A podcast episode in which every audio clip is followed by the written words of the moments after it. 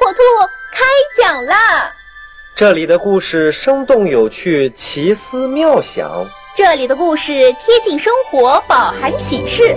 火火兔故事城堡即将开启。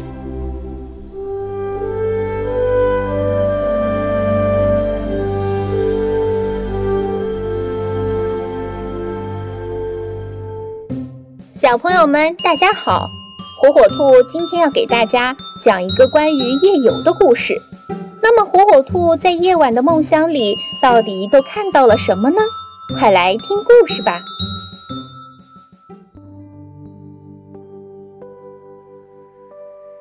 一天夜晚，明月升上树梢，浩劫的月光倾泻下来。仿佛伴着火火兔进入了甜蜜的梦乡，在梦里，火火兔梦见了月亮姐姐约自己去夜游，便推开家门下山去找月亮姐姐。火火兔走呀走，就是没有见到月亮姐姐。这时，停靠在树梢上的月亮姐姐看到了火火兔，便大声叫道。火火兔，火火兔，我在树梢上，我在树梢上呢。月亮姐姐让火火兔坐到自己身上，驮着火火兔来到了漂亮的水池边。只见水池里到处都是茂密的荷叶和美丽的荷花。一只青蛙蹲在荷叶上，看见了火火兔，惊讶地说：“哦，火火兔，你居然能坐在月亮身上，乖儿。”你你简直太神奇了！我敢肯定，你是动物中第一个登上月球的动物了，呱啊呱！我我我好羡慕你啊！火火兔听了，高兴地笑了。接着，月亮姐姐带着火火兔来到了她的家里。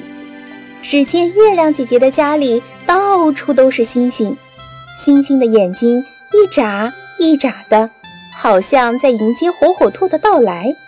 嘴一动一动的，好像在说：“火火兔你好，我们月亮宫随时恭候你的到来。”火火兔听了，笑得都合不拢嘴了。最后，月亮姐姐把火火兔送回了家，还高兴地对火火兔说了声再见。